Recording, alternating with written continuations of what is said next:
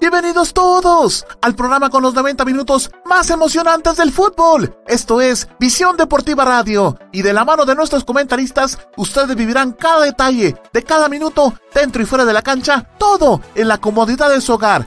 Arnold Rivera, Osvaldo Valdés, Gerardo Álvarez, Juan Pablo Santizo, José González y Heidi Mazariegos le harán vibrar con la pasión del fútbol a partir de este momento. ¡Comenzamos!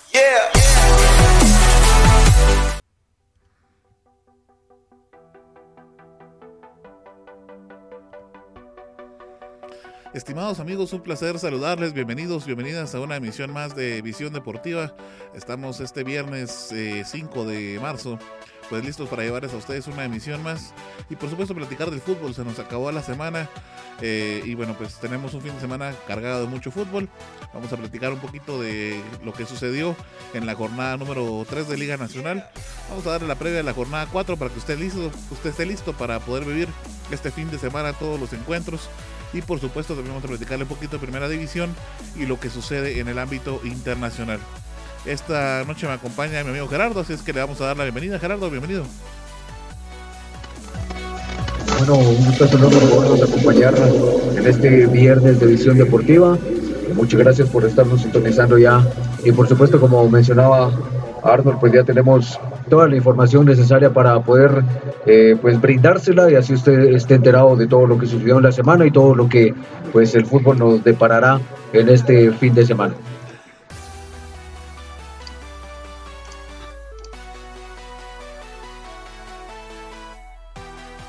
Gracias Gerardo. Bueno, también nos acompaña nuestro amigo Osval, a quien le vamos a dar la bienvenida. Bienvenido Osval.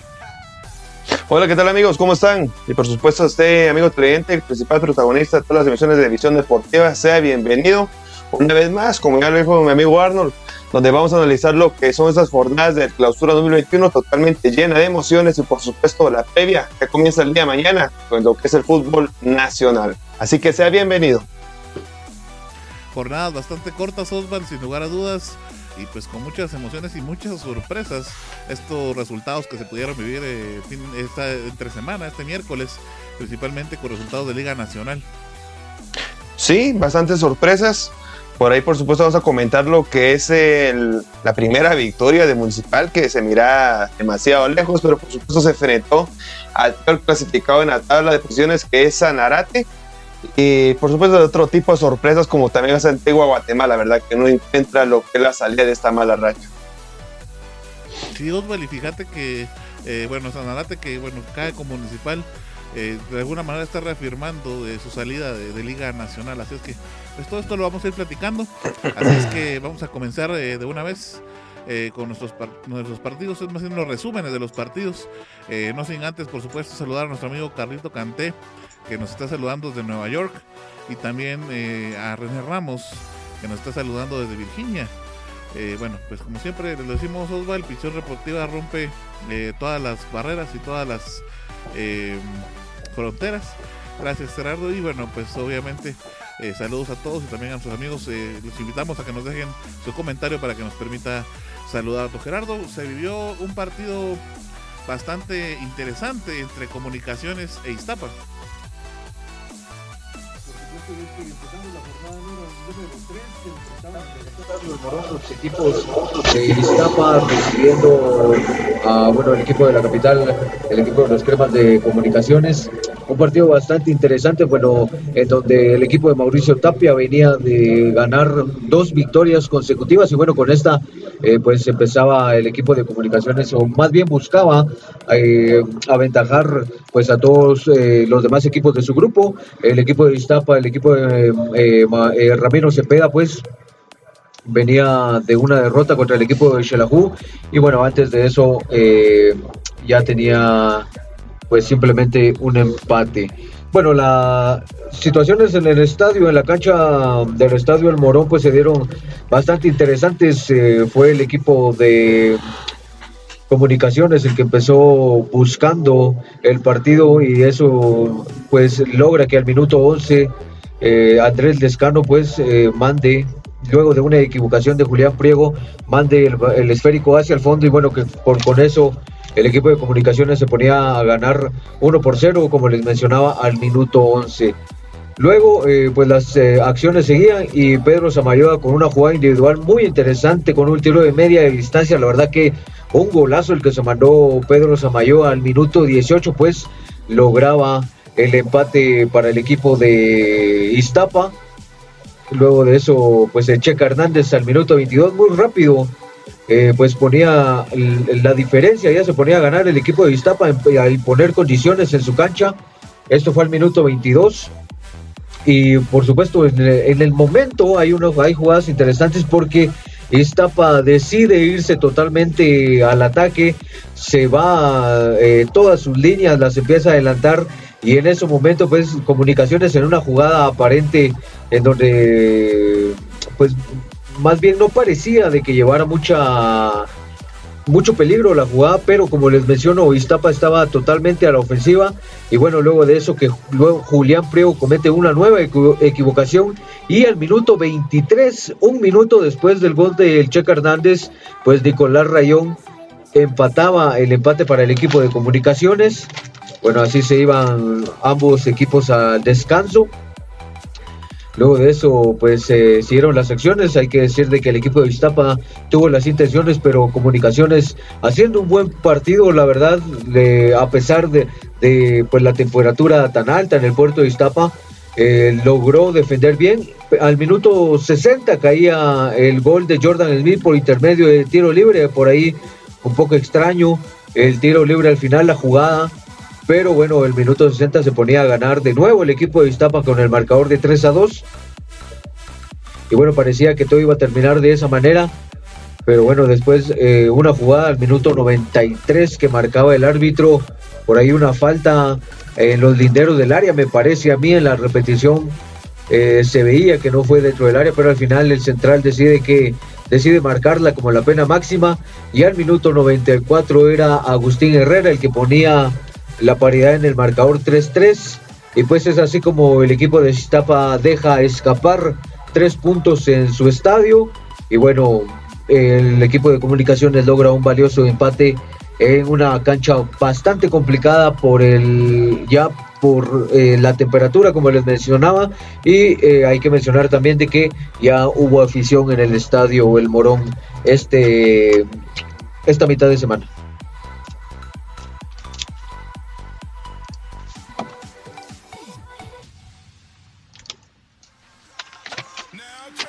Sí, bueno, como bien lo decía Gerardo, se pierden al final por ahí eh, par de puntos eh, cada, uno y pues no se pudieron hacer más daño. Lo que sí es cierto y creo eh, es que creo que fue el partido con más goles de, de la jornada.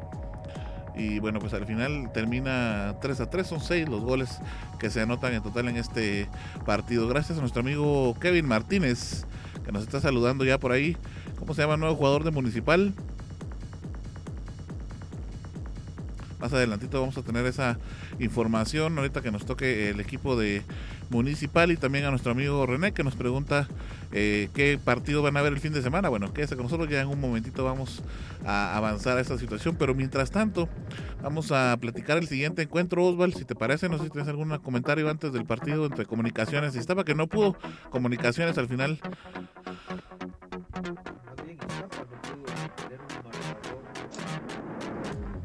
Sí, claramente comunicaciones, comunicaciones, comunicaciones, comunicaciones, comunicaciones, comunicaciones, comunicaciones,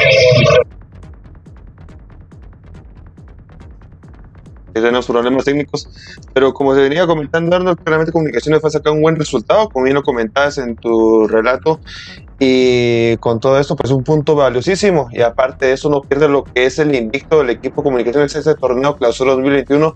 Recordando que los primeros dos tuvo una victoria y con equipos eh, nada fáciles, todo al contrario, como que es la Cumbre Camposeco, Antiguo Guatemala y ahora Iztapa, que como bueno bien dice el Estadio Morón, es un estadio dificilísimo para poder sacar lo que son puntos. Pero por supuesto, nos vamos al siguiente encuentro, Arnold, donde Malacateco recibiendo la, visita de Antiguo Guatemala, Antiguo Guatemala, que está, por supuesto, eh, totalmente urgido de conseguir puntos, porque era junto a Municipal eh, los únicos dos equipos que no conseguían lo que eran eh, puntos para, para lo que es este, este torneo clausura 2021. Así que nos vamos directamente con las acciones de, del encuentro. Esto fue jugado en el estadio Israel Barrios, ya recordando que el equipo de Malacateco aún tiene lo que es en, remodelación el estadio Santa Lucía de Malacatán San Marcos. Eh, ahora sí, posiblemente hasta lo que es la, jornada eh, número, ahorita estamos en la, la, 4, la jornada quinta, pueda jugar lo que es de Deportivo Malacateco de local nuevamente frente a lo que es estrenando esta nueva gramía sintética, por supuesto. Nos vamos viendo lo que son esas acciones de, este gran partido donde Ronald Lavala Gómez venía de ganar 2, eh, 1 eh, a 0 contra Santa Lucía, mientras Santiago Guatemala venía a perder de, dos goles a uno contra Comunicaciones. Y como venía diciendo en mi anterior comentario, en Guatemala venía, pero con esa urgencia ya con lo que es esto de una de cosechar lo que son puntos, los primeros en sí en este torneo clausura 2021 y tenía un difícil encuentro porque ni más ni menos que tenía enfrente los toros de Malacateco, a pesar que no están jugando en su estadio como lo que es Santa Lucía, sino ahora en Israel Barrios en la, en la ciudad de las Gardenias, como lo que es Coatepeque, también se hace fuerte y con eso ahora tenemos lo que es este resultado que obtuvo el día miércoles. El resultado final fue de 2 a 0 a favor de Deportivo Malacateco. Fue hasta el minuto 82 cuando se vieron esas alegrías, porque por medio de Jair Barraza, luego de, una gran falta que lo cometieron a uno de los delanteros de Malacateco en el área 550, en el área pequeña defendida por Víctor Ayala y compañía, toda esa parte que de, de Antiguo Guatemala, colocó, eh, meter lo que fue el penal, Víctor Barraza, minuto 82, y más adelante para finiquitar lo que era el encuentro, minuto 85, llegaba César Archila para colocar el dos goles a cero. Unos tres puntos, eh, por supuesto que le saben a gloria a los toros de Malacateco dirigidos por Rona Lavala Gómez, porque ahora se sitúan en el quinto puesto con cinco puntos, mientras que Antigua Guatemala aún continúa en lo que es en la calle de las amarguras porque ahora eh, se quedan con cero puntos, se quedan en el frío sótano y hasta el momento es el único equipo que no ha sumado ni un solo punto en ese torneo clausura 2021 y debe tener cuidado porque ya también se le está aproximando por los equipos de, que están en el último puesto eh, precisamente lo que es eh, Santa, Sanarate y, y, en lo que es la tabla acumulada de posiciones. Por ahí vemos el gol que por supuesto ejecutó de una buena manera el señor Jair Barraza y más adelante tendremos el gol que anotó César Archila. Vamos a ver la repetición que anotó al minuto 85 César Archila. Pero como vuelvo a repetir, un gran resultado que sacó Malacateco en este encuentro contra Antigua Guatemala. Y bueno, por supuesto, esto que le pertenece al grupo A, así como vimos el partido anterior, también del grupo A de comunicaciones y lo que es el Deportivo Iztapa. Bueno, y vemos el segundo gol de César Archila, totalmente al, ángulo y venciendo, por supuesto, a Lobo Ayala, esto al minuto 85. Así que así fueron las acciones y, por supuesto, la gran victoria de Malacateco 2 a 0 contra los Panzas Verdes de Guatemala, compañeros. Y es que Antigua tiene que tener cuidado porque el descenso también está cerca, ¿verdad, Osvaldo? Es. Eso es lo que venía comentando. Eso es lo que venía comentando que se encuentra demasiado cerca, solamente a tres puntos de lo que es Acachispas, que ahora está saliendo de los últimos lugares, pero en la tabla acumulada, por supuesto, vamos a repasar un poquito más adelante.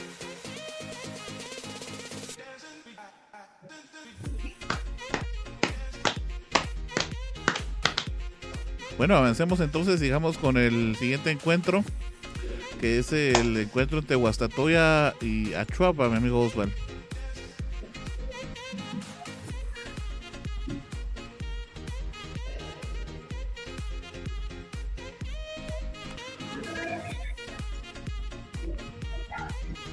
Por ser tú Bueno, pues al final de cuentas el equipo Pecho Amarillo, el monarca actual de la Liga Nacional, siguió sumando. Déjeme contarle que el equipo de Guastatoya, pues dirigido obviamente por Willy Coito, como ya lo sabemos todos, eh, pues terminó ganando este encuentro de local con un eh, marcador bastante importante para ellos y principalmente para Luis Landín que se pone como máximo goleador hasta el momento de, de lo que va del torneo. Y es que el equipo de Guastatoya ganó al final de cuentas eh, en este encuentro eh, tres goles a cero ante una Chuapa que pues sigue cometiendo muchos errores y por supuesto eh, se acerca cada vez más también al descenso. Por ahí vamos a ir viendo cómo va quedando la tabla. Ahí veíamos la primera anotación del equipo de Guastatoya. Pues jugadas rápidas y por supuesto de todos los pases tan precisos que se logran y lo platicábamos con Gerardo eh, pues durante las transmisiones que hemos tenido y por supuesto los programas, que eso se logra únicamente con eh, las consecuencias de mantener una misma plantilla, ¿verdad? De que los jugadores pues no vayan variando mucho y que se mantenga una misma idea. Al final pues eso va como de alguna manera como que cuajando, ¿verdad? Ustedes y pues al final es lo que se consigue un equipo bastante eh, pues bueno en este caso, ¿no? Por ahí veíamos otra de las anotaciones eh, del equipo de, Guastatoya, una vez más Luis Landín, que eh, pues con el número 27 es el que marca al final eh, la segunda anotación para el equipo de Guastatoya. Una chapa que al final no mete las manos y que pues no logra, como les decía, pues encontrarse dentro del campo, ni tampoco, por supuesto, hacer mayores situaciones. Por ahí veíamos ya en las postremerías del partido, que pues Achuapa lo intentaba, ¿verdad? Cuando generalmente Guastatoya abre un poco más sus líneas con el objeto de mantener un poco más el equilibrio, pues también eh, se llegan a esas situaciones en las que se pone en peligro un poco más la portería. Sin embargo, pues Achuapa no iba a poder y al final eh, iba a ser la anotación del 3 goles por 0 para el equipo de Guastatoya. Un Guastatoya que no pierde en lo que va del torneo y como les decía Luis Landín, que se pone como máximo artillero hasta el momento de la Liga Nacional. Una gran actuación del equipo de Pecho Mario y Luis Landín se está reencontrando nuevamente con el gol. Regresó ese olfato goleador. Dicen que la muleta de la suerte ahora es la cinta que se pone ahora en la cabeza este delantero mexicano. Eh, ya lleva varios, bueno, cuatro goles en sí lo que es en este torneo y por ahí apunta para más, ¿verdad? 13 juegos jugados, 3 juegos ganados, 9 puntos. Bueno, máximo líder indiscutible y en la tabla general también está ayudando bastante porque ahora también están los primeros puestos Guastatoya. Sí, me parece que enrachado este Landín, la verdad que ha hecho un muy buen inicio de torneo y lo que mencionabas Arnold, como bien lo decías, lo platicábamos en la transmisión del partido anterior de Guastatoya y es que en realidad lo que llama mucho la atención del equipo del progreso es eh, la, cuestión de que la directiva logra mantener a jugadores importantes dentro del plantel. Uno de ellos, eh, yo creo, Osval, que vos estabas con nosotros cuando le mencionaba a, Arnold que eh, uno de esos jugadores importantes que cualquier equipo de la Liga Nacional quisiera tener es Maximiliano Lombardi y es pieza fundamental, es pieza medular dentro del armado de Willy Coito y me parece que esa mantener esa base de jugadores importantes, no solo jugadores digamos que sean de relleno, sino son jugadores importantes que tienen calidad, es lo que eh, determina que un equipo como Guastatoya consiga campeonatos eh, pues de manera seguida, digamos en un corto lapso de tiempo. y es por eso que Guastatoya inicia bien el torneo. Y fíjate que sobre esos jugadores, eh, te recordás, Arnold, que veníamos comentando de Maximiliano Lombardi junto a Willy Coito cuando entró en la, mitad de temporada el torneo anterior. ¿Por qué van ese tipo de jugadores? Eran eh, prácticamente un paquetazo, ¿verdad? Y hablamos de esa manera por la sencilla razón de cómo se despidió del conjunto de comunicaciones. Recordad que con Imperial hizo una buena actuación con comunicaciones totalmente esfumado, no era el Maximiliano Lombardi que se presentó con los Príncipes Azules pero ahora vemos que un jugador no es para todos los equipos y con Guastatoya se acopló, se acopló de una buena manera y también no de qué hablar de Willy Coito, ¿verdad? Que también está con su, su, sistema táctico que lo comprendieron de una buena manera todos los jugadores y tenemos el resultado positivo ahí. Y ahora el, el líder, ¿verdad? Con, con, los nueve puntos, la, la racha perfecta. Sí, lo hemos visto también con otros eh, con otros equipos y otros jugadores, obviamente, que pues en algún caso no son para cualquier equipo, ¿verdad? Lo que platicaban eh, y no es, no es el único ejemplo que podríamos colocar, ¿verdad? Pero, pero sí, al final de cuentas también tiene mucho que ver eh, cómo el técnico pueda eh, motivarlos y también se les pueda colocar en la posición exacta, que era otra cosa que yo les decía a ustedes, que me parecía que pasaba con Mingorance, por ejemplo, ¿verdad? Eh, que no estaba en la posición todavía, la, la, base de, de, de, del equipo no le, no le colaboraba mucho a él en sus, en sus tácticas, ¿verdad? Y bueno, pues por aquí podríamos estar hablando toda la noche de esta situación, ¿verdad? Pero al final de cuentas un muy buen Guastatoya que eh, muestra por qué queda campeón en el torneo pasado y quiere un segundo torneo consecutivo, vamos a ver si se le da, ¿verdad?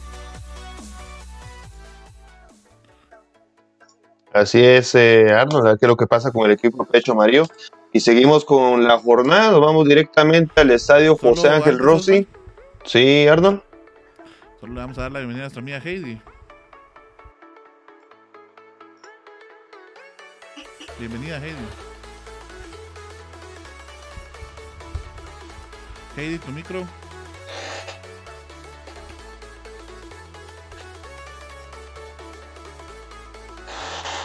Heidi, tu micro.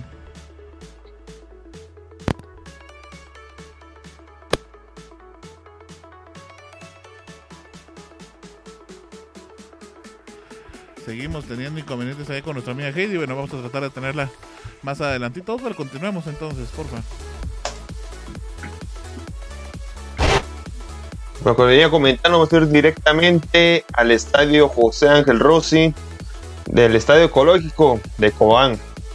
En este encuentro, por supuesto, se esperaba con lo que era Sacachispas visitando a Cobán Imperial, porque iniciaba con este, este gran, un golazo prácticamente del señor Alan López, que había rebotado por ahí en la barrera, pero notaba primero para el conjunto de la S. Recordado que Zacachispas ahora está en busca de lo que es la salvación porque está en los últimos puestos de la tabla acumulada y ahora lo que es el gran reto para la REA es, es por supuesto la permanencia Zacachispas. Por ahí busca, encontramos lo que era el segundo tanto ahora del ecuatoriano Diego Ávila que encontraba totalmente afuera, Mario Mendoza, el arquero ahora titular de Coan Imperial y por supuesto que ahora está dando de qué hablar luego de considerar esa titularidad, luego de la lesión del Chepo Calderón, que en el primer encuentro y precisamente en la etapa de calentamiento sufrió la lesión en el arquero panameño. Pero por supuesto seguimos con las acciones, luego venía lo que era el gol de descuento por el medio brasileño Henderson Pereira, un zurdazo desde fuera del área, por supuesto venció totalmente al arquero Alía. Este arquero, por supuesto, que tuvo unos cuantos días en entrenamiento con Juan Imperial, decidió irse a Zacachispas luego de escuchar la contratación del Chepo Calderón, pero por supuesto las cosas del destino, ¿verdad? Nunca esperaba que Calderón se iba a lesionar y con lo cual Mendoza agarrara lo que era el, el, puesto titular en la portería Juan Imperial. En el minuto 90 prácticamente entra el colombiano Vladimir Díaz a anotar el gol del empate y por supuesto lo gritaba con todo este exjugador de comunicaciones, actual delantero Juan Imperial, para colocar el 2 a 2 final. Un resultado, por supuesto, importantísimo para lo que era, para lo que es el cuadro de la S, saca chispas, porque es un punto de oro que consigue una, una cancha dificilísima en lo que es en el torneo Clausura 2021. Y por supuesto, Juan Imperial, que logró sacar un punto, pero para ellos es una derrota, es, es, un sabor amargo prácticamente para lo que son los príncipes azules, porque jugando local tiene que sacar lo que son los, los tres puntos. Así que al final, Juan Imperial saca chispas en un duelo apasionante, así como, así como se, vivió, se vivió el 3 a 3 de Deportivo Iztapa contra Comunicaciones. Eh, es una repartición de puntos y al final quedan lo que es con el 2 a 2 en el marcador. Sí, interesante. Y es que fíjate que hay una cuestión bastante, pues me parece que hay que mencionar sobre Cobán Imperial. Y por supuesto no saca el resultado importante en una cancha, o bueno, más bien en su estadio. Pero si algo hizo Cobán Imperial en esta temporada es abrir la billetera, o sea, gastar en su plantilla con jugadores, eh, no sé cómo podría ser la palabra adecuada para poderlos calificar, no sé, jugadores indisciplinados quizá como Calderón y Vladimir Díaz. Pero al final son jugadores que, bueno, que vienen al fútbol guatemalteco con cierto renombre, ¿no? Y, y salen del equipo de comunicaciones de alguna manera no agradable, pero rápidamente Cobán Imperial dice yo los quiero, a sabiendas de, los que, de lo que los jugadores representan, digamos, en el fútbol guatemalteco. Ahora bien, lo del equipo de Zacachispas me parece también muy interesante. Lo de Arevalo Ríos me parece un jugador que está haciendo las cosas a pesar de su edad. Lo que está demostrando dentro de la cancha es de otro nivel, me parece. Y en determinado momento se le criticó en las redes sociales que porque ya estaba muy grande, que mucho eh, recorrido en el fútbol, pero es eso. Eh, también sabiendo el nivel que tenemos de fútbol en Guatemala, ¿no? Eso hay que ser claros también, y de los niveles en los que viene jugando Egidio, Egidio Arevalo Ríos, me parece que para el nivel guatemalteco todavía tiene mucho que dar, y es hoy por hoy el líder del equipo de Zacachispas, y es, me parece, parte fundamental de que Zacachispas logre un empate en una cancha tan difícil como el, eh, la cancha del eh, Ángel Rossi. Sí, como bien lo mencionaste, al final de cuentas que vengan como extranjeros ya traen una reputación buena, ¿no? Y entonces, pues obviamente van a ganar un poquito más que incluso un nacional muchas veces, ¿verdad? Eh, y pues sí, eh, Cobán, y tanto Cobán como Zacachispas, creo que los dos incorporaron grandes, eh, grandes jugadores. Platicamos que no sabemos si le va a alcanzar a Zacachispas finalmente o no la billetera. Esperemos que sí, ¿verdad? Pero de que se conformaron muy bien, lo hicieron bastante bien. Y este 2 a 2 me parece que refleja no algo que no pudieron hacer, sino todo lo contrario. Un partido muy equilibrado, muy peleado y pues bastante interesante en este, en este aspecto, ¿verdad? Vamos a ver si ya tenemos a nuestra amiga Heidi por ahí, Heidita. No sé si me escuchas, Arno. Sí, ahora sí. Bien amigos, qué alegre estar nuevamente con ustedes. Eh, pues gracias a todos los que están en sintonía de Visión Deportiva. Antes eh, quiero saludar a Carlitos Canté, que nos está visualizando en Nueva York. También a Ramos René, que está en Virginia, y a Kevin Martínez, que también está en sintonía de Visión Deportiva. Y les hago la invitación para que nos sigan en Instagram, en YouTube, en Tumblr, en Twitter, en Spotify y también que nos escuchen en Radio FM, Seno Radio, Radio Garden, Online Radio y MyTuner. Así que bienvenidos a un programa más y quiero hacerles la invitación para que nos escuchen mañana a las 3 de la tarde en Radio La Jefa, ya que lo, todo el conjunto de visión deportiva va a estar transmitiendo el programa en Radio La Jefa y por supuesto aquí en Visión Deportiva. Y así quiero hacerles la invitación a todos los que nos están visualizando, si les gustan nuestras transmisiones, nuestros programas y partidos que cubrimos, así como el contenido que generamos en nuestras redes sociales, pues le invitamos a que realice una donación al proyecto Visión Deportiva. Es fácil y seguro.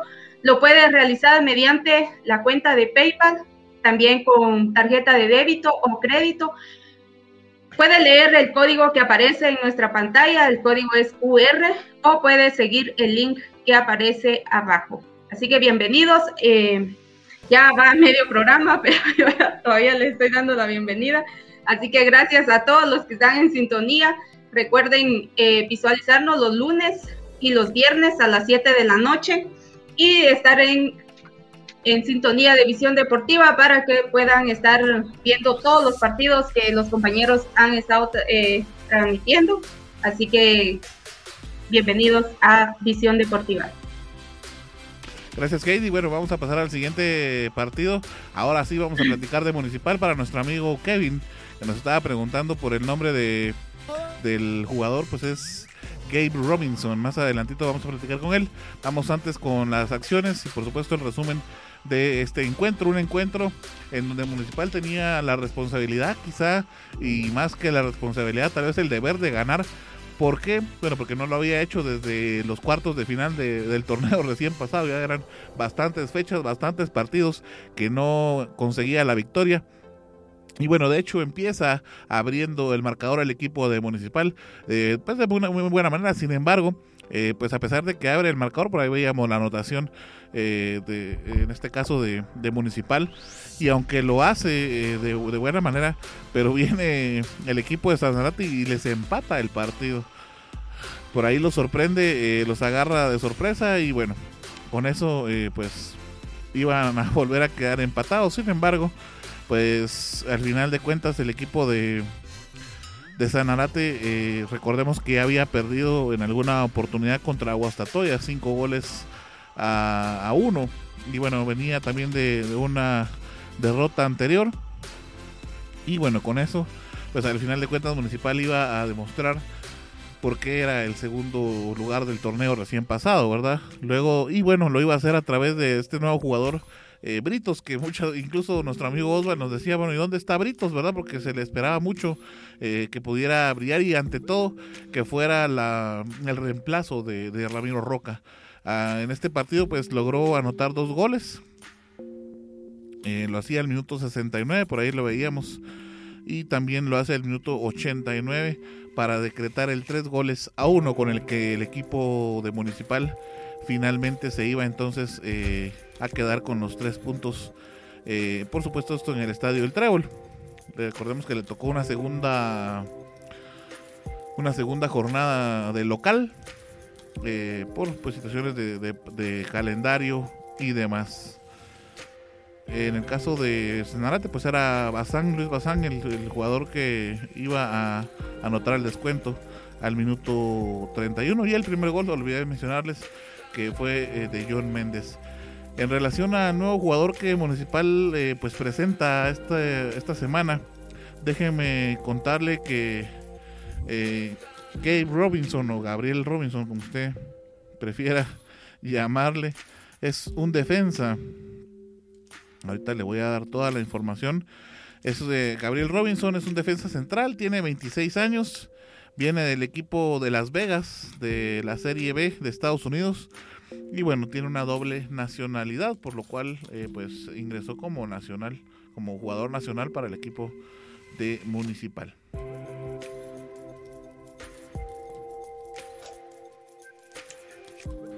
Así que al final un gran resultado de, de Municipal. ¿Sí, Gerardo? Sí, al final eh, un resultado bastante importante, lo que decías, el equipo de Municipal por ahí le costaba un poco el inicio del torneo, eh, muy criticado Vini, sobre todo por la por muy, muy gran parte de la afición roja me parece, eh, sobre todo por cómo terminó, por no conseguir el título y por el inicio del torneo y por supuesto por algunas otras cuestiones extra cancha, digámoslo así, que se manejan dentro del entorno del equipo capitalino. Eh, bueno, al final también la contratación que hacen ahora me parece para llenar espacios y algo que hay que mencionar también es lo de Edwin Rivas, ¿no? Un jugador por ahí con algunas complicaciones que llegaba, pues, me parece como una contratación bastante prometedora para el equipo rojo, pero en estas tres fechas, pues, el jugador se mantiene lesionado aún. Y bueno, no sé cómo tenga todavía los problemas de los papeles, si todavía está complicado con eso, o ya lo logró solventar. No, eso es un, tema bastante complicado, largo. Tiene que ser un juez el que anule una de las dos eh, inscripciones de nacimiento. Eso va a, ser complicado si al final eh, pues la liga decide hacerle alguna inspección al equipo municipal. Es importante mencionar que este Gabe Robinson viene por recomendación de Edwin Rivas. bueno, y sí, porque al final son eh, jugadores nacionales, o sea, con doble nacionalidad, sí, a eso me refiero. Entonces, bueno, interesante también las incorporaciones. Y lo de Britos me parece que es lo que, lo, que espera ver la afición de, Municipal. No viene, como mencionábamos hace unos momentos, con bueno jugadores como Vladimir, con Calderón de Cobán, con Egidio de Zacachispas. Bueno, me parece que Britos también viene con una cartelera de extranjero bastante amplia. Y bueno, esperamos que se le den las cosas a Municipal. Luego la salida de Roca, esperemos que pueda llenar y por de alguna manera, pues. Eh, devolverle al equipo de Municipal lo que perdió en la delantera con la salida de Roca, porque ya lo decíamos en el partido anterior. Eh, ¿Te acordás que mencionábamos que el Flaco Martínez se miraba muy desaparecido? A pesar de que es un buen jugador, John Méndez, que es un buen jugador también, pero me parece que en ese partido no funcionó de manera adecuada la delantera o lo que mandaba en ofensiva Vini, y sí se notaba en demasía eh, la falta de Ramiro Roca y veíamos la noticia de que con el Real España Ramiro Roca anotaba dos goles para la victoria eh, del equipo hondureño en esa jornada del fútbol de ese país, ¿no? Sí, los goles que le hicieron falta a Municipal. Osval, ¿nos ibas a comentar algo? Bueno, solamente esperando que Brito no, eh, no solamente sea el pelo pintado igual que su compatriota Gambetta Díaz, ¿verdad? Que eso es lo que más se, se hablaba en los partidos y no los goles del mismo Britos esperando que sea esa carta goleadora que tanto necesita el equipo Escarlata, porque como bien hablas, eh, Gerardo, José Flaco Martínez otra vez se desapareció totalmente, algo que no había pasado en la, fase final cuando anotó sus goles. Y por el bien del fútbol guatemalteco, esperamos que otra vez aparezca eh, Paco Martínez, ¿verdad? Porque es opción para lo que es la, selección eh, nacional. Sí, y es convocado nacional también. Eh, bueno, seleccionado nacional, perdón. Eh, Osval, repasamos rapidito entonces los, los resultados. Está bien, Arthur. Vamos a ver cómo están los resultados finalmente. Bueno, entonces la jornada iniciaba con el Iztapa Comunicaciones, que empataron tres goles a tres. Luego seguía con el Malacateco Antiguo Guatemala, donde los toros ganan 2 a 0 a los Panzas Verdes. Un partido que tenemos pendiente del grupo A. En el siguiente segmento vamos a compartirlo del grupo B. El Cobán Imperial empató contra Zacachispas, dos goles a dos. Bueno, el partido que estábamos viendo de último, Municipal gana tres goles a uno a la máquina celeste Sanarate. Y Guastatoya goleaba tres goles a cero a Chuapa. vamos directamente con la tabla general, Ardón. Claro que sí. En primer puesto se encuentra el equipo de Guastatoya con nueve puntos, Oswald. En el segundo puesto, Comunicaciones con 7 puntos. Malacateco se posiciona ya en la tercera posición, a la vez le ganaba la antigua con 5 puntos. Sacachispas también con ese punto importante, ahora en el cuarto puesto con 5 puntos. Santa Lucía que se ganó un punto bastante importante también, 5 puntos en la quinta posición. En el sexto puesto, los Príncipes Azules de Juan Imperial con 4 puntos. Séptimo puesto para Xelajú Mario Camposeco con cuatro puntos. El octavo puesto ahora sí le pertenece a Municipal que ascendió con esta victoria con tres puntos. Achuapa también tiene tres puntos y está en la novena posición. En el décimo puesto están los peces Vela de Iztapa con dos puntos. En la onceava posición está Sanarate con un punto, un único punto. Bueno, y así como amanece el clima aquí en Quetzaltenango, mucho, mucho frío para Antigua Guatemala, en el último lugar con cero puntos. Repasamos de una vez cómo va a estar el fin de semana, Oswald. Solo que antes de eso nos vamos con la tabla acumulada, ¿no? Ah, claro. ¿Nos ayudas, Gerardo?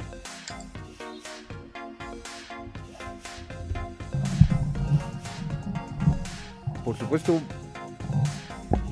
Bueno, y es que tenemos al equipo de Municipal eh, en la primera posición con un total de 39 eh, puntos sumados en el acumulado.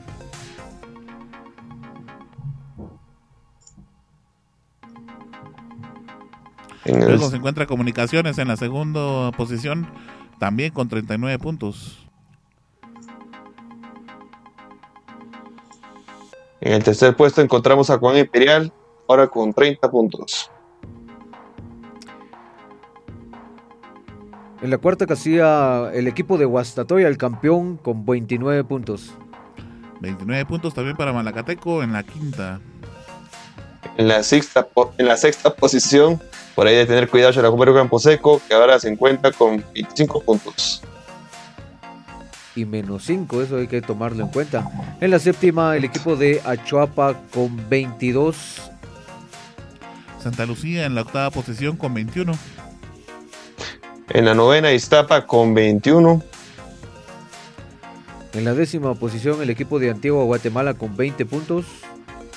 Uh. Ya en la zona de descenso, en la onceava posición, Sacachispas con 18 puntos. El último puesto, Sanarate con 15 puntos y menos 20.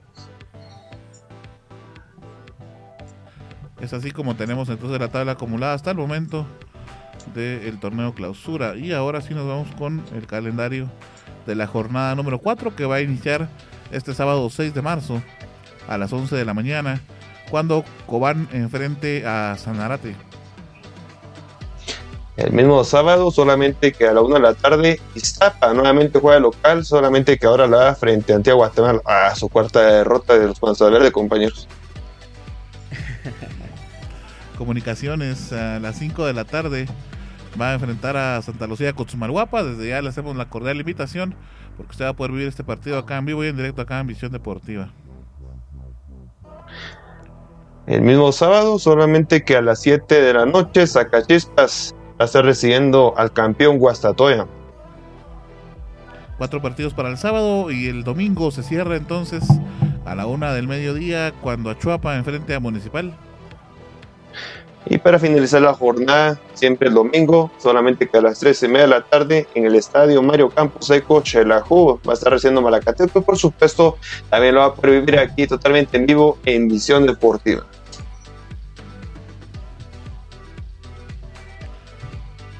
Bueno, dejamos ahora a Heidi y a Gerardo, entonces que tienen información importante para darnos.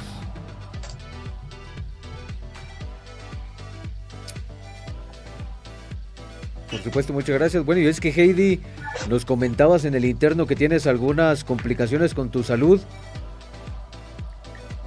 Así es, Gerardo. He estado un poco complicada de salud, pues pero gracias a Dios he conocido la clínica Salud y Vida, pues es una clínica naturista eh, que tiene medicina 100% natural y entonces la doctora Judith Méndez empezó a tratarme con medicina natural y pues gracias a eso estoy recuperada, Gerardo.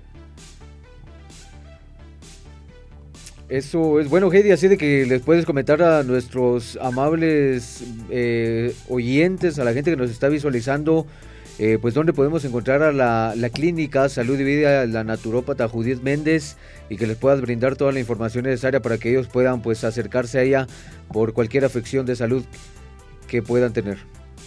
Claro que sí, Gerardo. En la dirección es Primera Calle y Cuarta Avenida, Zona 1, San Juan Ostuncalco. Y los números de teléfono son 44 60 95 69 y el 43 38 76 03. Por supuesto, muchas gracias. Así que ya sabe usted si tiene alguna complicación en la salud, puede dirigirse a la Clínica Salud de Vida de la naturópata Judith Méndez y poderse tratar pues cualquier afección que tenga. muchas gracias Heidi, nos vamos con el siguiente segmento. Llegó la hora de hablar del fútbol local. Esto es Visión Chiva.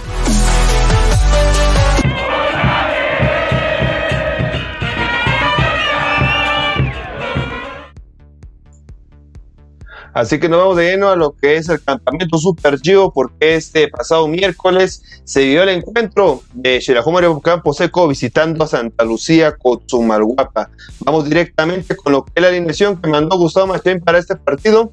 Eh, jugó con su tercera equipación, que es lo que es las rayas azul con rojo y por supuesto con el fondo blanco.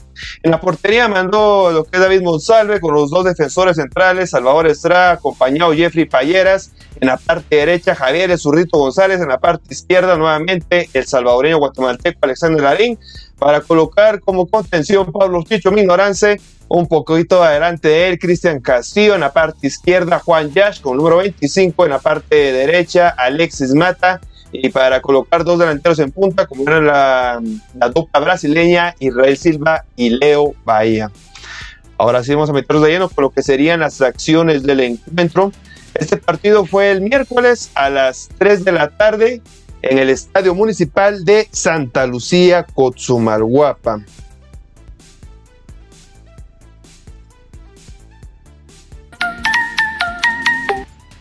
Bueno,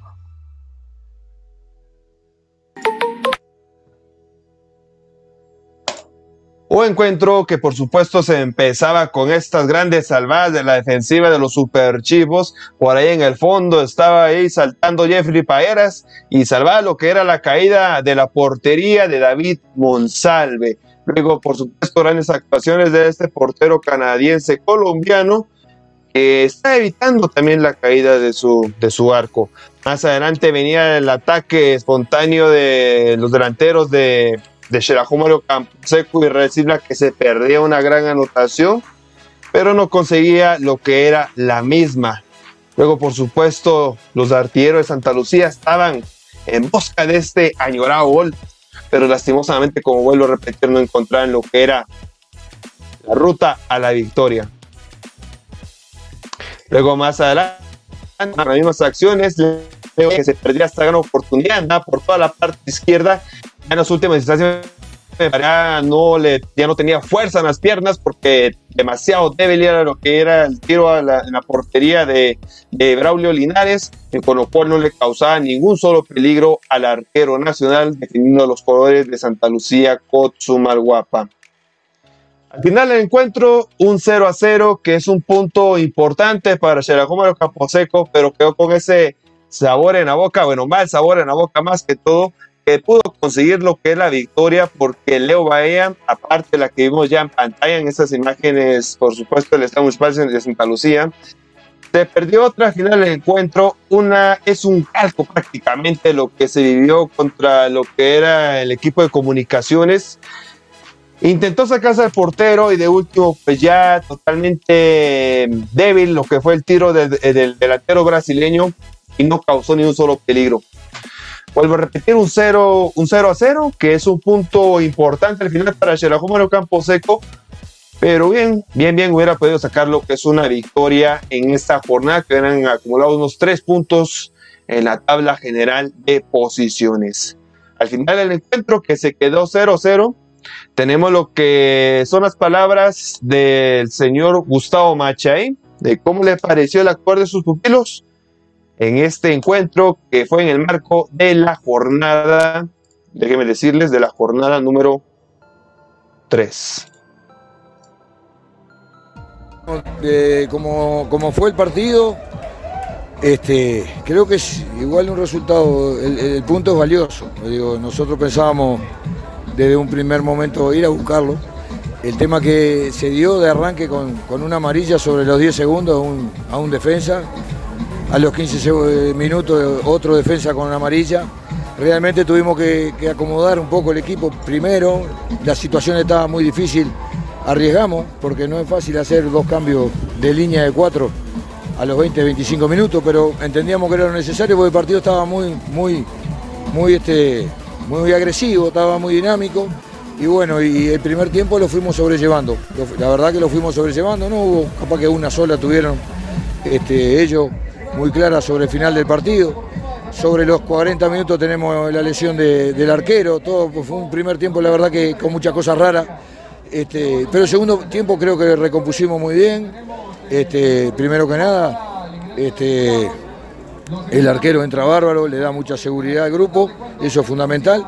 Los cambios se fueron afirmando y el equipo fue creciendo y yo creo que tuvimos alternativas sobre, sobre la, mitad del, segundo tiempo como para poder abrir el marcador, se nos fueron algunas pelotas ahí. Este, también tuvimos algunas que cierre muy, puntuales en defensa, así que en definitiva, mirando cómo fue el partido, creo que es un resultado justo para lo que fue el partido, que no es lo que uno viene a buscar, pero que dado como se planteó la cosa, es un punto que suma.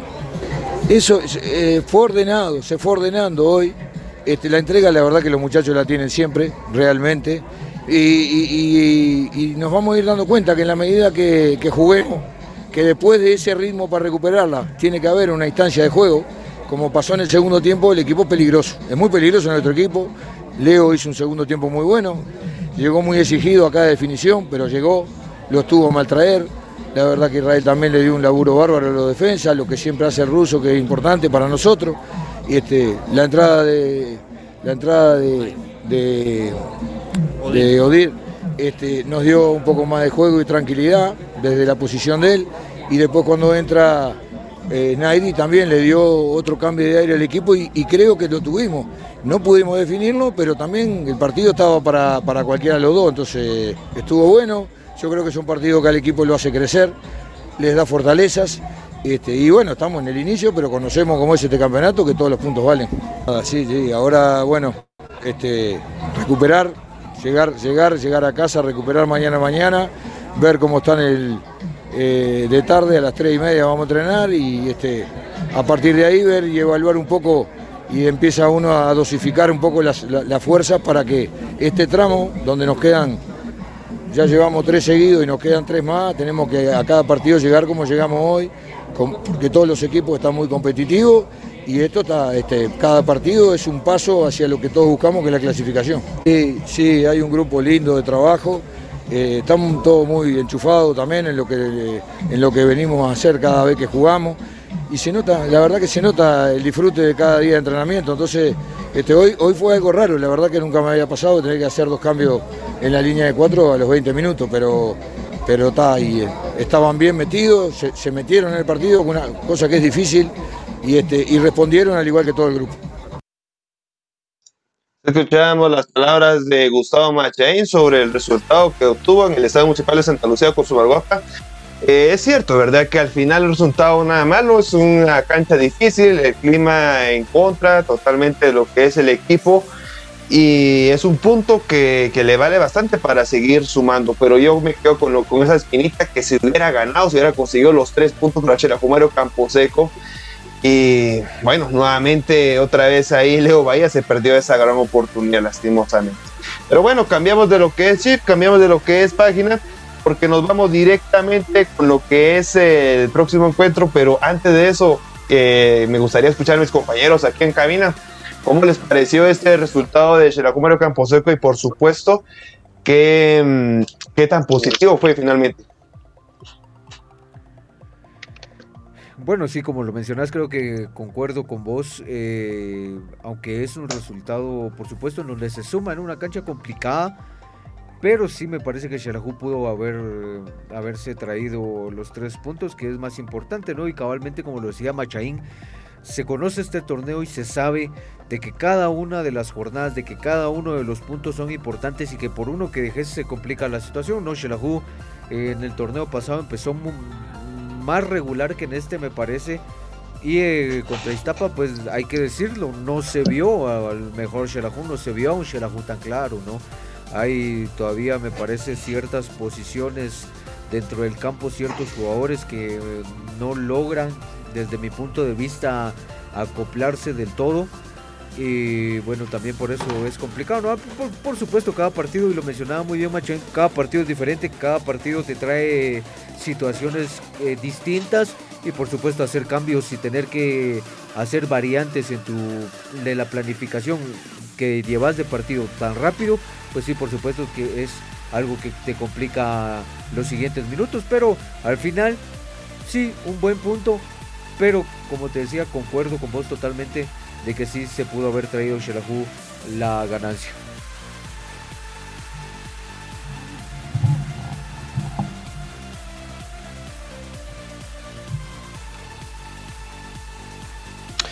Bueno, y seguimos con las acciones porque ahora el encuentro que tendrá Xelajumario Camposeco ya se encuentra a la vuelta de la esquina el día domingo precisamente y también de lo que hablaba Gustavo Machain, ¿verdad? De esos, eh, estos días tan cortos para entrenamiento, por supuesto, para poder preparar el próximo partido porque son, van a jugar lo que son seis partidos en tan solo 14 días. El próximo encuentro, déjenme contarles que va a ser eh, con lo que contra los toros de Malacateco, que ya vimos en partido, o mejor dicho, en imágenes anteriores, que viene de una buena manera. Los últimos resultados contra los toros eh, fue precisamente en la fase de cuartos de final del torneo anterior. En la parte izquierda vemos la celebración del primer encuentro que se llevó en el Estadio Número Camposeco un 31 de diciembre del año 2020, donde el Número Camposeco, con el único tanto anotado por, Pablo Chicho Mignorance, gana 1 a 0. Y por supuesto, ahora es el último encuentro que se vivió entre estos dos, entre estos dos clubes, perdón, fue eh, en el Estado de Santa Lucía, allá en Malacatán, San Marcos, cuando se fue a sacar una victoria importantísima porque con esto clasifican a semifinales de 0 a 2. Para este entonces anotó el juvenil Joshua Ubico, que por supuesto ahora se extraña bastante en estos encuentros del equipo de la NU. El otro tanto lo anotó el goleador histórico Israel Silva. Estos son los últimos dos encuentros que se vivieron contra los Toros de Malacateco, que será el próximo domingo a las 3 y media de la tarde en el Estadio Mario Camposeco. Y por supuesto, vuelvo a recordarles que usted lo podrá vivir totalmente en vivo aquí en Visión Deportiva.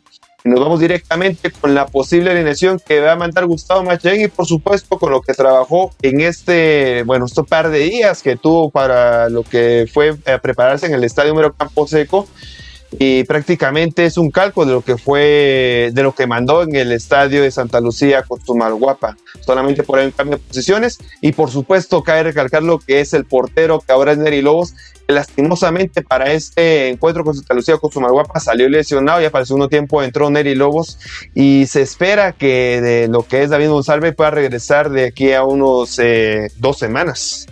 Entonces Neri Lobos eh, nuevamente tendrá lo que la oportunidad de ser titular, así como pasó el torneo, pasó por una lesión de David Monsalve, pero por supuesto recordando de la buena actuación que tuvo Neri Lobos en estos encuentros de la apertura 2020. Y ahora tendrá la oportunidad de entrar de titular en este encuentro contra Malacateco. Los dos defensores serían Salvador Estrada, Jeffrey Payeras, en la banda derecha Javier Zurdo González, en la banda izquierda nuevamente Salvador Guatemalteco, Alexander Larín, jugando como contención, raramente, ¿verdad? Juan Yash, en la parte izquierda, Alexis Mata. En la parte derecha, Pablo Chicho Minorance. Los dos medio puntas serían Israel Silva y el juvenil Cristian Castillo. Para dejar solamente en punta al brasileño Leo Bahía. Este sería el posible 11 y como vuelvo a repetir es lo que ha practicado Gustavo Machen en los últimos días en el estadio Mario Camposeco, compañeros.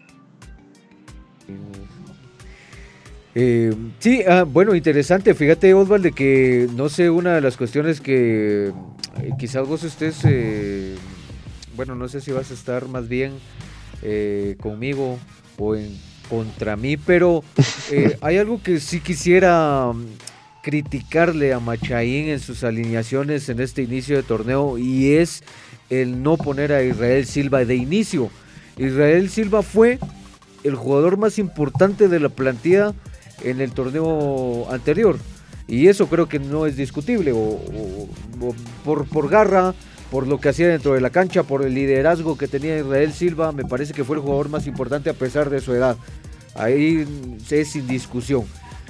Y otra, y, oh, bueno, entonces Machaín no lo, no lo ha puesto en estos tres partidos de inicio y se ha decantado por Leo Bahía. No está haciendo mal trabajo Leo Bahía, demuestra sacrificio dentro de la cancha, gol no tiene de momento, pero el sacrificio está de Leo Bahía.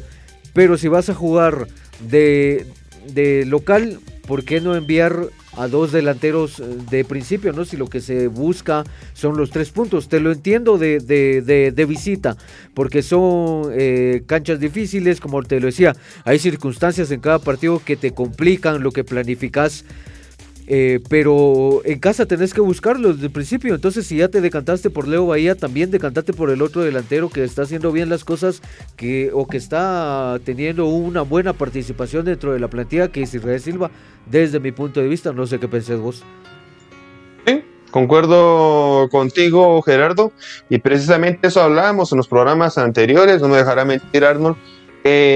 Nos preguntamos por qué no se encuentra Israel Silva desde el inicio y dos encuentros seguidos que no fue titular contra Comunicaciones, contra Deportivo Iztapa. en el último encuentro fue, fue titular, pero entró en una posición no habitual de lo que es este brasileño y por lo mismo no llevó un, no llevó un gran peligro en la portería contraria. Ahora en esta nueva alineación nuevamente entra titular, sí, pero no es una posición habitual, vuelvo a repetir, de lo que está acostumbrado el, el brasileño Israel Silva. Recordando las alineaciones anteriores cuando acompañaba con Wilber el Bote Pérez, los dos delanteros fijos, eh, por supuesto se dan uno con el otro y veíamos lo que son resultados finales, ¿verdad? Todos los goles que, anotaron entre los dos, precisamente ocho goles que anotó Israel Silva y ahora para, para, este torneo pues vemos ahí un poco difícil, vemos un poco lejos eh, esa anotación, esperemos que este domingo sea, ¿verdad? Que eh, se vuelve a estrenar en el torneo Clausura 2021, eh, mejor dicho, se vuelve a estrenar con con el equipo Israel Silva por supuesto en este torneo Clausura 2021. Y hablando de Leo Vaya, pues por ahí le falta lo que es la definición. Venía, venía diciendo lo que era la última jugada del encuentro, Santa Lucía con Sumaguapa, que en sus pies tuvo lo que fue el gol de los tres puntos y pues no sé, por lucirse un poquito más o, adornar un poco más lo que es la jugada, eh, no pudo concretar finalmente y una jugada similar tuvo con comunicaciones. Esperamos que ya, al final pueda concretar, pueda definir estas grandes jugadas que hace el jugador brasileño, que como bien dices, agarra, eh, suda la camisola, es un gran profesional dentro de la cancha, pero le falta ese, ese toque, ¿verdad? Le falta ese puntito de la definición, con lo cual, por supuesto, nos alegraría bastante.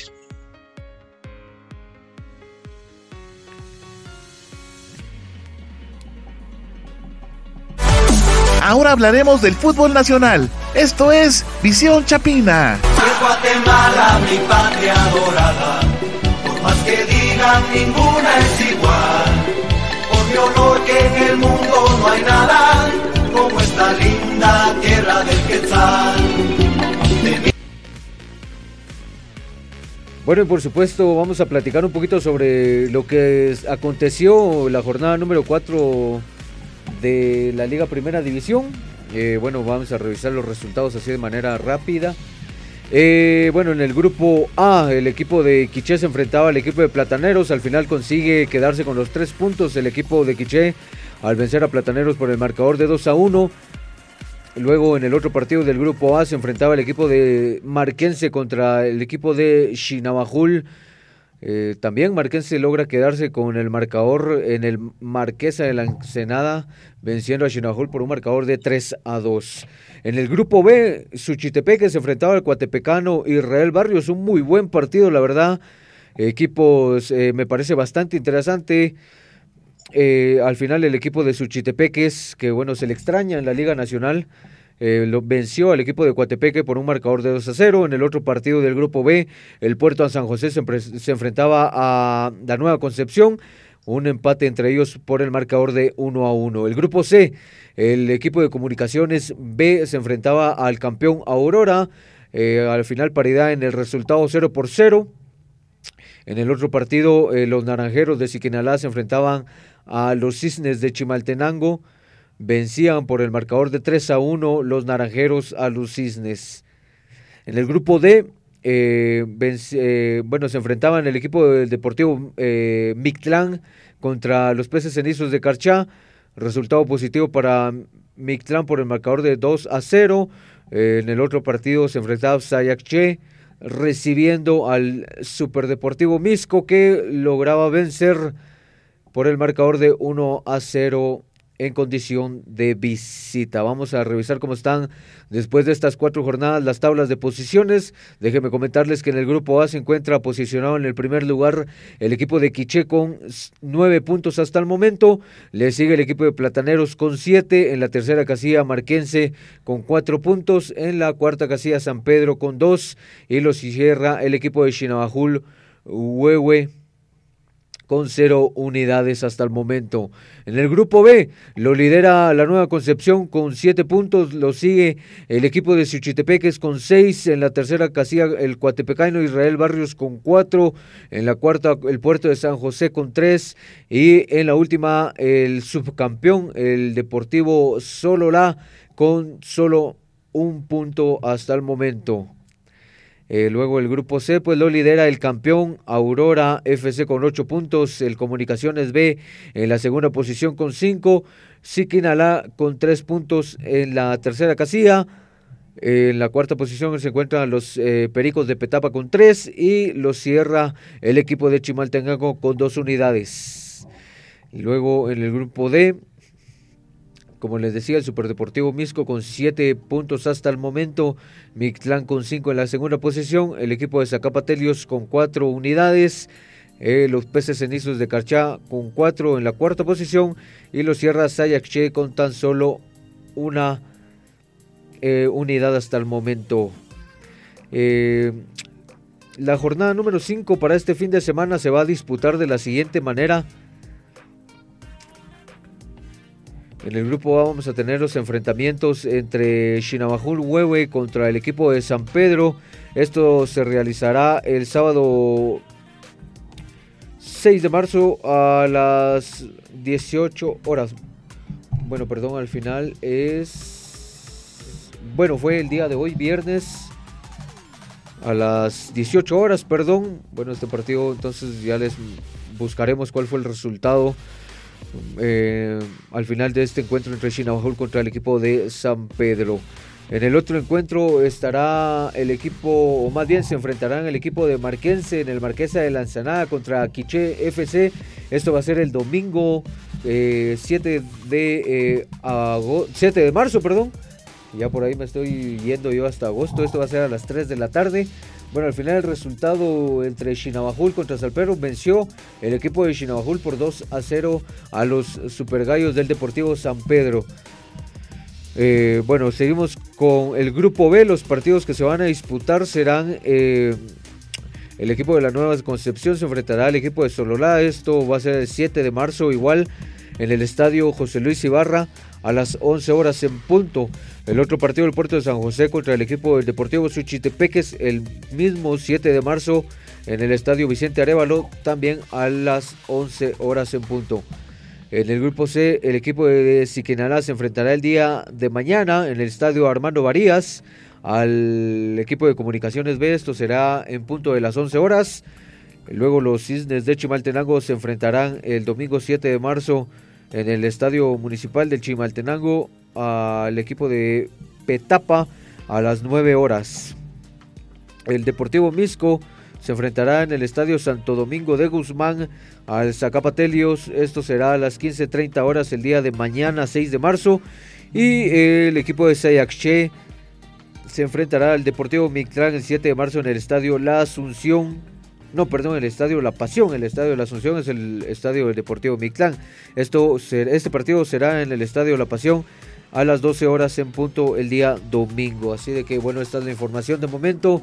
Cómo estará disputándose la jornada número 5 de la primera división del fútbol guatemalteco. Por supuesto, le recordamos siempre estar atento a todas nuestras redes sociales para estar al tanto de cómo se van desarrollando los resultados, las noticias interesantes de cada uno de los equipos que pues se encuentran disputando el torneo clausura de la primera división y por supuesto así poder seguir a su equipo también y estar enterados sobre lo que sucede en el entorno de cada uno de estos equipos.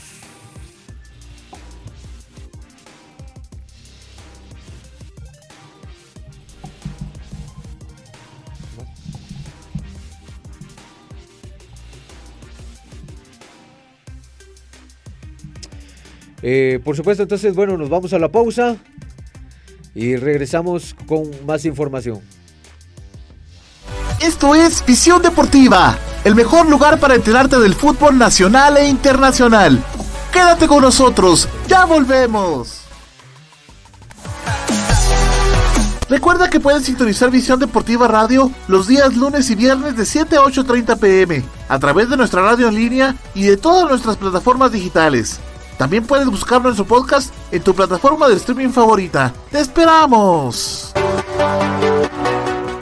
Somos Salud y Vida, una clínica de medicina alternativa con más de 8 años de experiencia.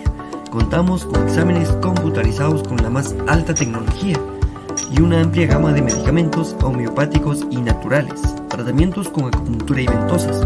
Además, estamos especializados en biocultura y terapias contra el dolor y atiende la naturópata Judith Méndez, egresada de la Universidad Europea del Atlántico. Encuéntranos en primera calle de la zona 1 de San Juan Usucalco, atrás del mercado municipal, en horario de 8 de la mañana a 6 de la tarde. Tu bienestar, nuestro compromiso.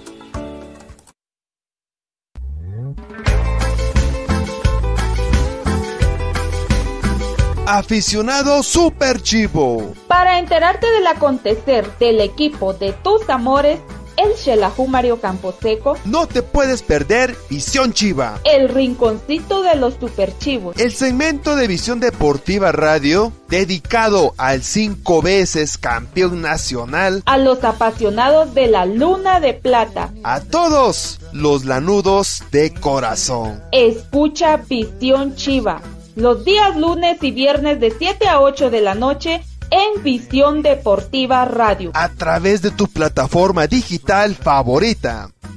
Visión Deportiva, donde vives mejor Todo tu fútbol y en un, solo, lugar.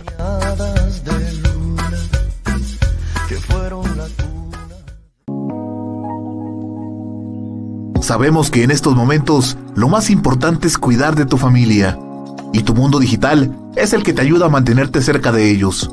Por eso, cuida de los tuyos y deja los problemas con la tecnología en manos de Global Tech, que te ofrece reparación y mantenimiento de todo tipo de computadoras, tablets y celulares, venta de repuestos y accesorios, películas, programas y sistemas operativos, música, audiolibros, libros digitales y cursos en línea. Venta de cuentas de Netflix, Amazon Prime, Spotify Premium y también contamos con asesoría técnica y diplomados para que sigas en formación y la realización de spots publicitarios en audio y video y todo lo relacionado a diseño gráfico y publicidad. Búscanos en Facebook como www.facebook.com diagonal Global Tech o llámanos o escríbenos en WhatsApp al 4444 9810. Global Tech, soluciones tecnológicas digitales a tu alcance. Semanas tienes una cita con el fútbol. Visión Deportiva Radio es un programa de fútbol diferente, con noticias, análisis, estadísticas, entrevistas, comentarios, historia y un poco de buen humor. Los ingredientes perfectos para enterarte del fútbol que tanto te apasiona.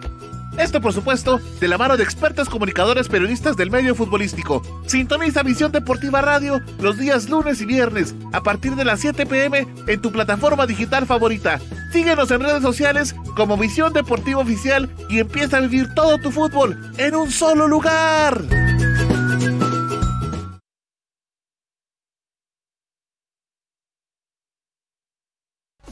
Gracias por continuar en nuestra sintonía. Esto es Visión Deportiva, el hogar del fútbol nacional e internacional.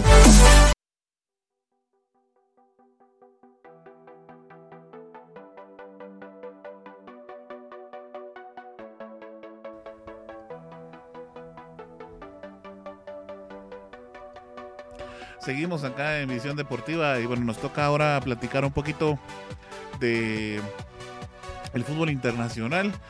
Se vivió un partido que teníamos por ahí pendiente, por supuesto que todos estábamos a la espera, Gerardo, y pues estuvo muy interesante, yo no puedo creer todavía lo que sucedió, pero bueno, al final eh, Sevilla después de traer una, eh, una ganancia bastante, ¿qué te puedo decir? Un tanto abultada, porque dos goles ya son dos goles, o sea, no es cualquier cosa. Eh, finalmente pues terminó eh, tirando la toalla, ¿no? Gerardo. Sí, es que fíjate que hay algo bien interesante que mencionar y que este Barcelona ya no es el Barcelona eh, avasallador con cual tu equipo se le ponga enfrente, sino ya es el Barcelona de milagros en esta temporada, es el Barcelona que me parece por un momento en un partido te tira y te quita la emoción y en otro te hace vivirlo al máximo y este partido no es la excepción. Como bien lo decís, se esperaba que el Barcelona estuviera ya eliminado de la Copa del Rey luego pues de que en el primer partido perdiera por un marcador de 2 a 0 que como bien lo mencionaste es un marcador bastante complicado de revertir pero recordemos también que siempre se ha mencionado históricamente en el fútbol de que el 2 a 0 es el marcador más mentiroso que existe. Y bueno, así fue como sucedió. El Barcelona recibía en el Camp Nou al equipo del Sevilla, como lo mencionamos, con un marcador de 2 a 0 Vale, en contra. está bien. Y bueno, Entonces ahí seguimos. el Barcelona eh, pues eh, llegaba eh, desde el primer momento, desde el primer minuto hay que decirlo, eh, empezaba con la intención de buscar el resultado. Rápidamente llega el primer gol por intermedio de eh, Ousmane Dembélé, este jugador francés. Al final una jugada muy interesante, un gol de muy buena manufactura de media distancia. Esto fue al minuto 11 como el Barcelona empezaba a intentar a buscar eh, pues el camino que le diera la posibilidad de llegar a la gran final de la Copa del Rey. Luego pues las incidencias del partido fueron muy parejas. El Sevilla pues eh, un equipo que se plantó bien en la cancha del Camp, del Camp Nou, perdón. El, el Barcelona también que tuvo las oportunidades necesarias, eh, estuvo buscando eh, por intermedio de Lionel Messi, por intermedio de Griezmann que no entró de titular, pero cuando entró me parece que hizo pues un partido bastante aceptable. Eh, luego de eso, pues eh, tuvieron que pasar hasta el minuto 71, en donde el, de- el defensa Mingueza, este jugador de la cantera del Barcelona, que estaba haciendo un muy buen partido, hay que decirlo, estaba realizando eh, muy bien su tarea dentro de la cancha, pues comete un error infantil. Y bueno, luego de esto, pues determina el central marcar un penalti en favor del Sevilla. Con esto, pues se, empezaba o parecía que se empezaban a caer las ilusiones del Barcelona por querer llegar a la final, pero al final sale el héroe eh, de todos los partidos me parece y de los últimos partidos hay que mencionarlo Ter Stegen es un jugador importantísimo para el Barcelona y lo vuelve a demostrar en este partido porque le detiene el penal eh, eh, a este por aquí tenía la anotación pero detiene el penal Ter vamos a buscar quién fue el jugador de momento que el que hizo el tiro. Me parece que es García. Pero bueno al final lo detiene Ter el 71 y bueno, el Barcelona no se miraba por dónde eh, encontrar la solución para poder eh, alargarlo en ese momento, que era lo que se buscaba. Y al final, al minuto 90, una jugada de Griezmann que te digo que entró a, hacer una buena participación. O Campos. Eh, bueno, fue al final Ocampos el que realizaba el penalti. Gracias, Arnold. bueno, como te decía, el penalti lo para Ter Stegen. Siguen las acciones del partido. Al minuto 90, te digo, Griezmann con un centro que llega directamente al, centro del área en donde aparece Piqué, todo el Barcelona estaba directamente de, en ofensiva y bueno, Piqué cabecea y llega otro Salvador para el Barcelona que ha sido muy criticado Piqué porque bueno, luego de venir de una lesión eh, tiene un error en el partido pasado que le cuesta al Barcelona un gol y ahora se vuelve a lesionar Piqué y tiene otras dos semanas de baja pero en este partido pues logra en el minuto 90 darle al Barcelona la prórroga, los tiempos extras, para que ahí el Barcelona pudiera pues buscar su camino a la final. Eh, las acciones, como te digo, siguieron y bueno, al final con asistencia de Jordi Alba, otro jugador que ha sido muy criticado, Martin Braithwaite, eh, al minuto 95 pone el gol de la ganancia para el equipo del Barcelona y con esto ganarlo 3 por 0 para que el Barcelona consiga su pase a la Copa del Rey. Mirábamos, pues, eh, o miramos más bien ahora, pues, las celebraciones tan efusivas de parte de los jugadores. al final también Messi se veía muy contento abrazando a Piqué, abrazando a Koeman. Porque bueno, como te digo, este es el Barcelona de los milagros. Y ahora solo se espera ver qué es lo que podría hacer el Barcelona contra el Paris Saint Germain. Otro contexto, otra situación más complicada, por supuesto. Pero bueno, cuando veo al Barcelona jugar de esta manera, creo en todo, ¿no?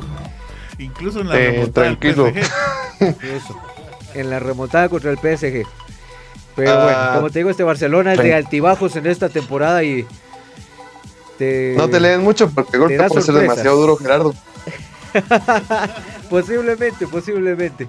No, ahí es otro contexto, como lo acaba de decir Gerardo. Ahí sí, no.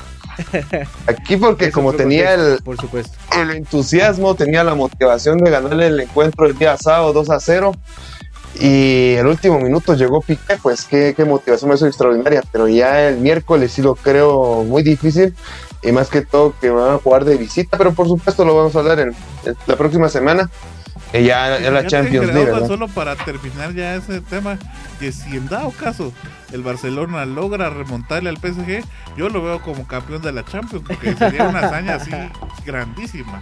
Bueno, creo que nos estamos viendo. No, sí. Arnold, sí, cuando la pasada también cuando remontó al mismo PSG en el Camp Nou con muchas polémicas, con penales inventados, que ganó 6 a 1, creo. ¿Fue campeón para esa temporada la Champions, Arnold? De acuerdo. ¿Fue, fue campeón, no? No, pero. Ah, entonces, no, no digas nada, nada de eso, Arnold. Puede remontar, pero no puede ser campeón. Bueno, sí, queda el Bayern de Múnich, pero bueno, finalista, pues dejémoslo finalista.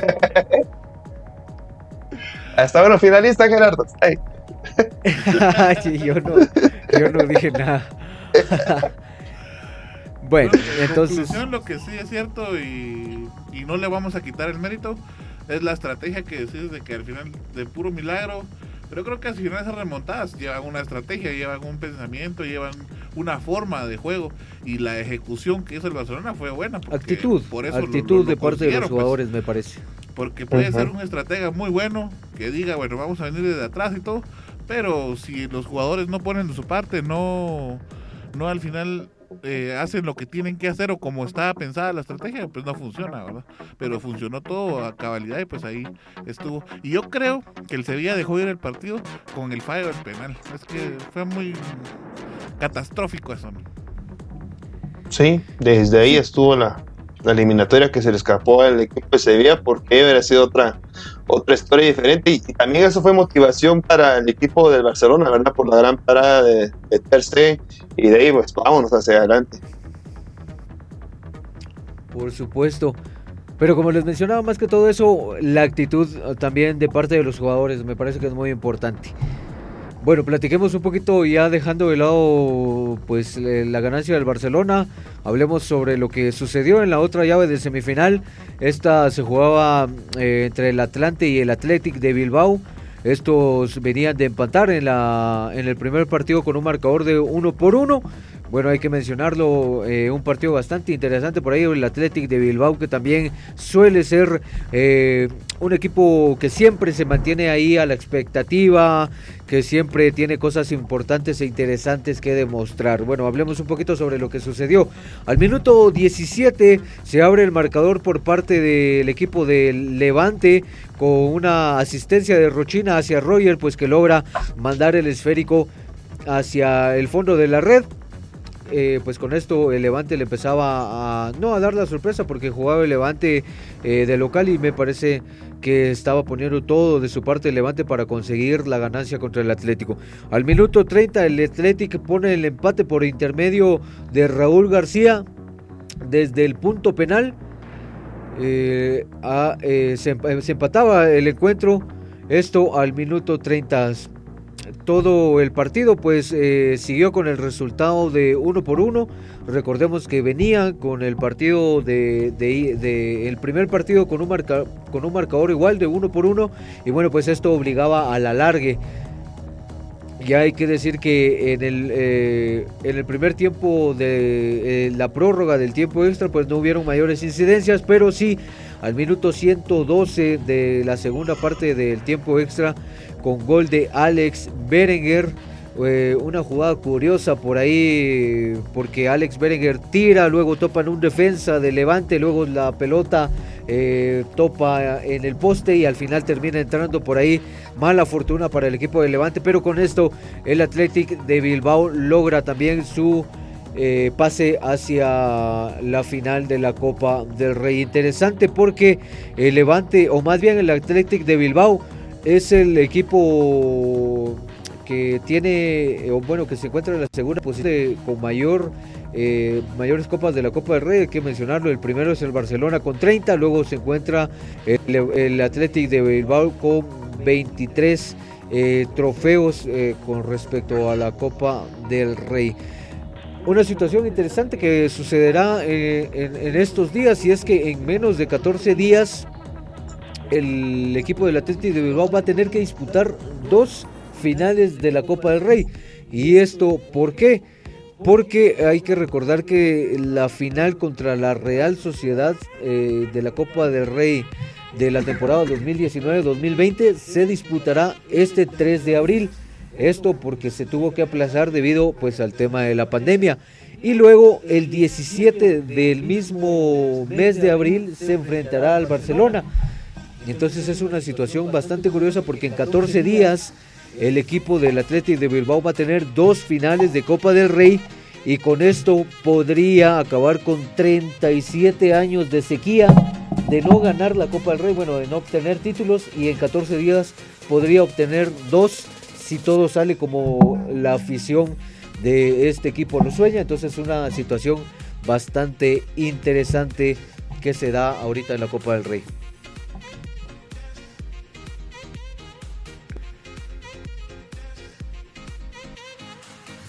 Sí, bueno, el Atlético ya le había complicado un poquito al Barcelona, ¿no? Eh, en otras oportunidades y bueno, vamos a ver. Esa final va a estar bastante interesante. Lo que sí es que vamos a tener que esperar también un poquito de tiempo porque más o menos un mes, ¿no? 17 de abril, poco más de mes. Sí, interesante lo que se vive para lo que es el panorama Atlético de Bilbao que puede ser bicampeón en solo en el transcurso de 15 días o 16 días, bicampeón de la Copa del Rey del 2020 y 2021. O también puede aprovechar esta situación del Fútbol Club Barcelona porque Atlético de Bilbao por alguna de las dos puede inclinarse, puede inclinarse solamente por la Real Sociedad y la segunda final contra el Fútbol Club Barcelona puede dejarla a un lado. Y también eso puede aprovechar el Fútbol Club Barcelona para obtener su, su título en esta temporada.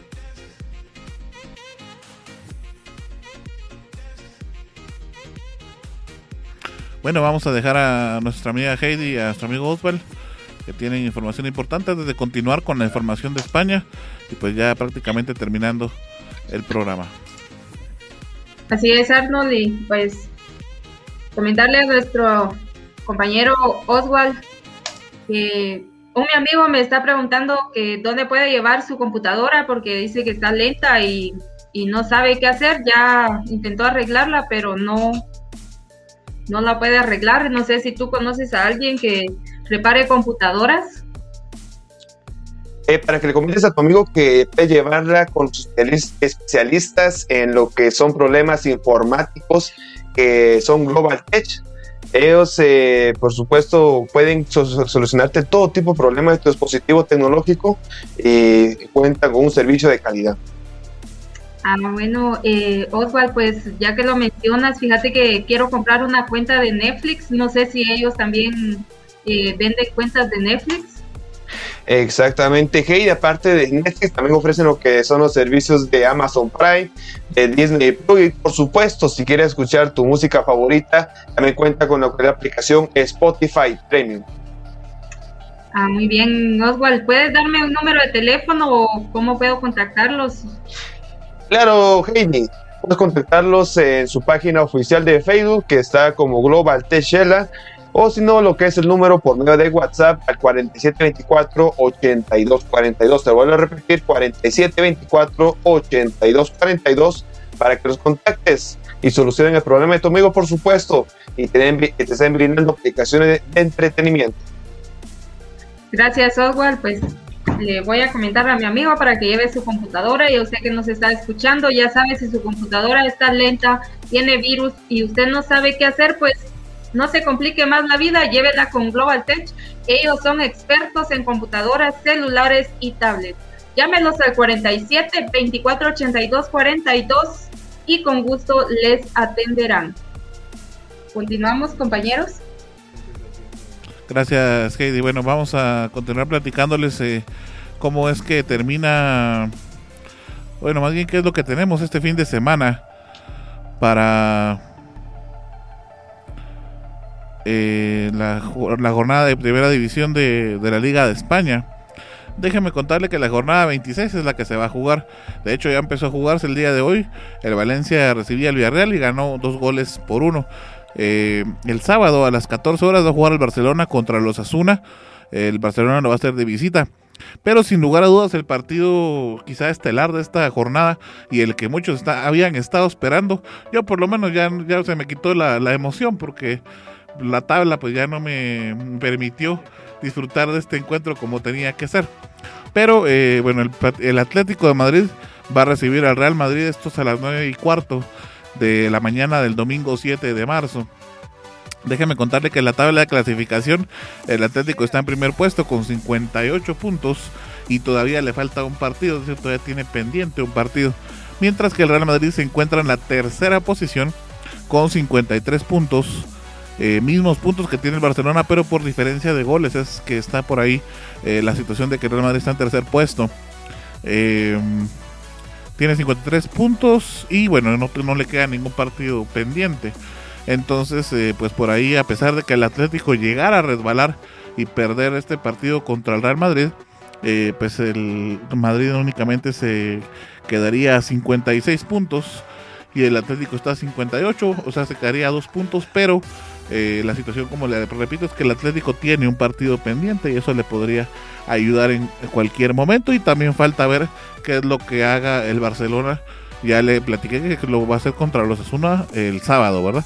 Así es que así es como está la situación de los primeros tres puestos de la, de la Liga Española que se va a jugar este fin de semana. Y bueno, ya solo para finalizar la eh, información internacional, también en la Premier League, en la liga inglesa, tendremos eh, un partido como derby, ¿verdad? La ciudad de Manchester, Manchester United contra Manchester City.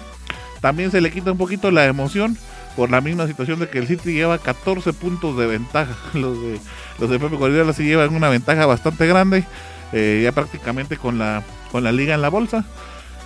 Y bueno, estos son los partidos eh, de fin de semana internacional, los más importantes y por supuesto los de Liga Nacional que usted ya los conoce y que dos de ellos va a poder vivir acá. El partido de la mañana a las 5 de la tarde, eh, Santa Lucía contra Comunicaciones y eh, el domingo a la una y media, Xelajú contra Malacateco.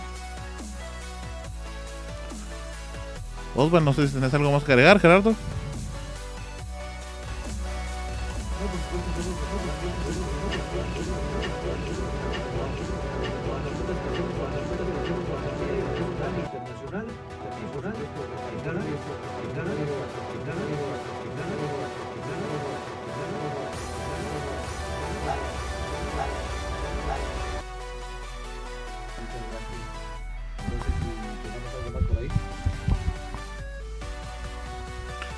Problemas con tu micrófono, Gerardo.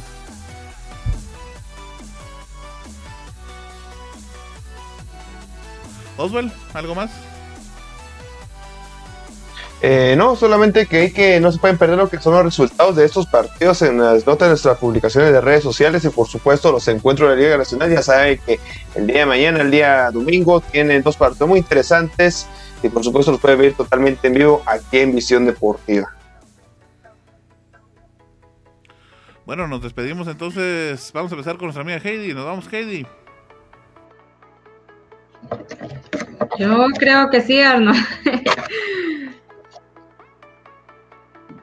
Así es, amigos, ya llegó el final de este programa. Recuerden que mañana a las 3 estamos en La Jefa, señores.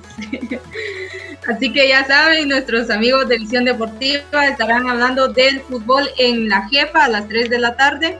Así que usted no se lo puede perder por 97.97 y en Visión Deportiva en vivo.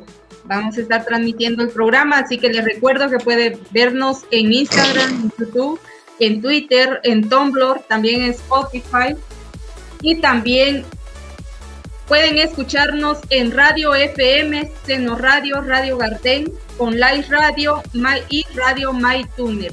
Así que están invitados para que nos sigan en nuestras redes sociales y si le, a usted le gustan nuestras transmisiones, nuestros programas y partidos que cubrimos, así como el contenido que generamos en nuestras redes sociales, le invitamos a que realice una donación al proyecto Visión Deportiva. Es fácil y seguro.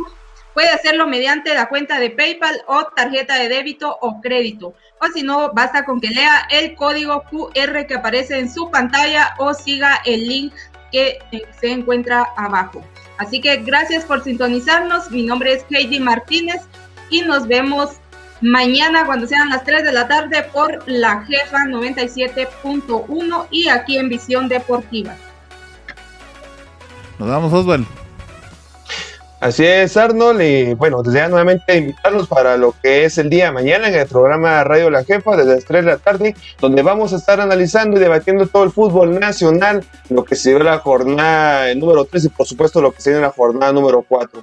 Espero que ya se haya enterado de todo acontecer nacional e internacional y será hasta la próxima. Mi nombre es Osvaldo Valdés y pase una buena noche. Gracias, Osvaldo. Nos vamos, Gerardo. Por supuesto, muchas gracias eh, por otro viernes de Visión Deportiva. Eh, bueno, nos escuchamos a la próxima. Pasen todos muy feliz noche. Eh, un agrado, un honor y un placer estar con ustedes. Feliz noche. Bueno, gracias amigos por haber estado con nosotros en una emisión más. Nos escuchamos y nos visualizamos el día de mañana. Hasta el día lunes tenemos un fin de semana bastante cargado de mucho fútbol acá en Visión Deportiva. Muchísimas gracias por estar con nosotros. Hasta la próxima.